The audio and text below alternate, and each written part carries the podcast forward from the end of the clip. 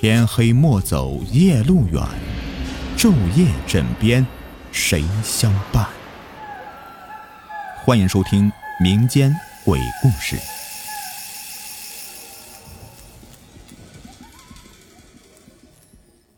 好为人仰天长叹：“哎呦，命该如此啊！”说罢，就躺在草丛里。痛苦的闭上眼睛，静静的等待着死神的到来。正当郝为人绝望之际，旁边就响起了簌簌的声音。他睁开眼睛一看，立马露出了惊喜的神色来。嚯！一只火狐嘴里叼着一根蛇毒草，站在自己的面前。他马上从火狐嘴里接过蛇毒草，使劲的揉搓着，把那青色的汁液涂在了伤口上。郝为人长长的吁了一口气，使劲的把火狐抱在自己的怀里，喃喃的说：“哎呦，好伙计，是你救了我的命呢。”火狐把前爪搭在郝为人的肩膀上，用头贴在郝为人的脸上，亲昵的来回蹭着。郝为人感觉浑身没那么痛了。就收拾好东西，把那棵桑芽草装好，与火狐恋恋不舍的分手了。日子就这样不紧不慢的过着，一晃就到了秋天。郝为人和媳妇儿尤氏忙着秋收，好几天没有进山采药了。这天，他又起了个大早，准备去猴头崖采贝母。他刚刚推开屋门，就发现院子里有一根一尺长来的东西，有根有叶的。他捡起来一看，心里咚咚的跳个不停。他认得，这是一颗八品叶的长白山老人参呢，那可是人参中的极品呢。他大喜过望，赶紧把人参拿进屋里，对尤氏说：“哎呀，老婆呀，今天咱们可要发财了。”尤氏也很高兴。忙问：“从哪里弄来的呀？”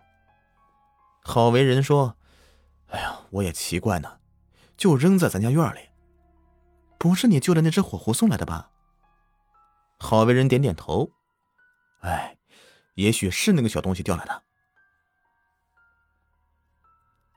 这件事情过去几天以后，郝为人又在院子里捡到了山鸡，隔了两天又捡了野兔。以后几乎天天都有猎物放在郝为人的家的院子里。郝为人不吃动物肉，有事就自己吃，吃不了他就把这些东西啊送给左邻右舍，大家都很高兴，都说郝为人两口子为人仗义。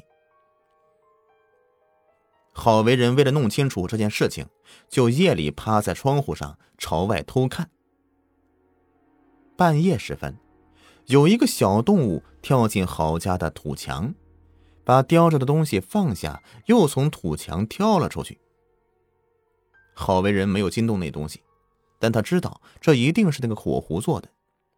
他为火狐这样有情有义而感动，他就告诉尤氏说：“唉，我前年救过一只火狐，他现在给我报恩来了。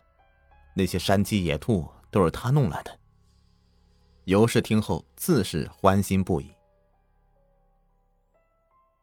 有一天，郝为人去柳林湾出诊，武强又来和尤氏偷欢，尤氏就对武强说：“你说的还真没错，前年我丈夫是偷偷放了你逮住的火狐，现在他每天都给我家送来好东西。”武强惊讶的问：“你说什么？真是火狐吗？”“真的，我丈夫从来不骗人的。”他说是火狐，那就肯定是火狐啊！那东西还给我家送来过一根八品叶的老参呢，卖了五百大洋。武强一把抱住尤氏问：“钱呢？在你手里吗？”尤氏扭捏着说：“哎呀，当时就买了药品。你看，我们家的药铺品种更多了。”武强露出不高兴的样子：“以后啊，你要长点心眼，多往自己的手里搂点钱。”要不咱以后还怎么过日子呀？尤氏娇滴滴的说：“哎呀，你一个大男人还等着我来养活呀？丢不丢人呢？”武强从郝家回到家，心里是越发的不平起来。我陷阱逮住的火狐，你好为人说放就给放了，做了好人。他给你家送这儿送那儿的，我却什么也没捞到。不行，我一定要弄住这个火狐，凭那张火狐皮，后半辈子我就衣食无忧了。武强把用了二十多年的火枪仔仔细细的擦了又擦，把那火药放在窗台晒了又晒，省得它发潮，关键时候哑火。还把那些铁沙子挑了又挑，都挑选了和高粱粒儿大小的一样的，数了数，足有六十粒。趁着大白天的，武强把枪药都装好，放在柜子上，就等着夜里行事了。晚上，月亮升起来了，像个洁白的大玉盘子，高高的悬挂在天上。武强悄悄的来到郝为人家的附近，偷偷的守候在郝家院外。大约夜半时分，那条火狐就蹦蹦跳跳的来了，嘴里果然叼着一个东西，站在了郝为人家的院墙外，准备跳进去。武强那激动的心差点没跳出来。他屏住呼吸，慢慢的把这火枪顺过来，可是那火枪套子却缠在了他的脚上，情急之下猛地一拽，只听到“咚”的一声巨响，武强就什么都不知道了。再说那火狐正往郝家土墙上爬呢，突然听到响声，便扔下猎物，仓皇的钻进夜幕里。郝为人和尤氏都在梦中被惊醒了。郝为人惊恐的问尤氏：“哎呀，听这响声是武强的火药枪呢，这家伙准又是干什么坏事呢？”尤氏揉着惺忪的睡眼：“谁知道呢？咱村人除了他，别人家没那玩意儿。不行，我得出去看看，好像是在咱家附近啊。”郝为人穿好衣服出了院子。圆圆的月亮正挂在中天，四周白皑皑一片。郝为人打开大门，看看，没发现有什么呀。正准备关门的时候，却发现了院墙底下黑乎乎的东西。捡起来一看，是一只野兔。郝为人拿着野兔围着院墙转了起来，就发现躺在地上的武强。郝为人去拉。这武强身体软绵绵的，一摸脸，黏黏的、滑滑的，浓烈的血腥味扑鼻而来。郝为人连忙回屋喊醒了尤氏，又喊来人，喊来村里人，大家把武强抬回他家里。他早已经断了气儿了。看到那那杆炸断了的火药枪，再看看武强那血肉模糊的脸，村里人就知道武强是因为火药枪走了火。自己把自己给打死了。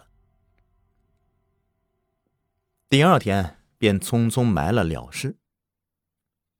只有尤氏暗暗悲伤了一些时候，由此也结了一段扭曲的尘缘。这一年冬天出奇的冷，郝为人除了到外村出诊，就在家中苦读医书，炮制中草药。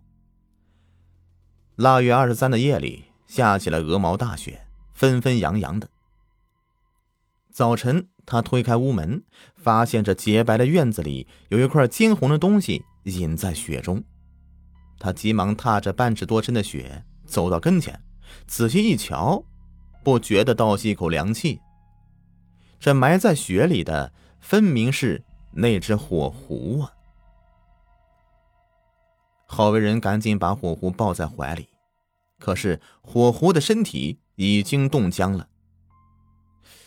这火狐为什么会死在自己的院子里呢？摸摸火狐那骨瘦如柴的尸体，他瞬间明白了：这小精灵得了病，自知不活，就跳到他家院子里，把火狐皮留给了他。想想这火狐的救命之恩，郝为人便潸然泪下。尤氏一见到火狐，眼睛分外的亮。他对郝为人说：“哎呀，你就把火狐皮给我做个围脖吧。”郝为人伤心的说：“他是我的恩人呢，我怎么忍心要他的皮呢？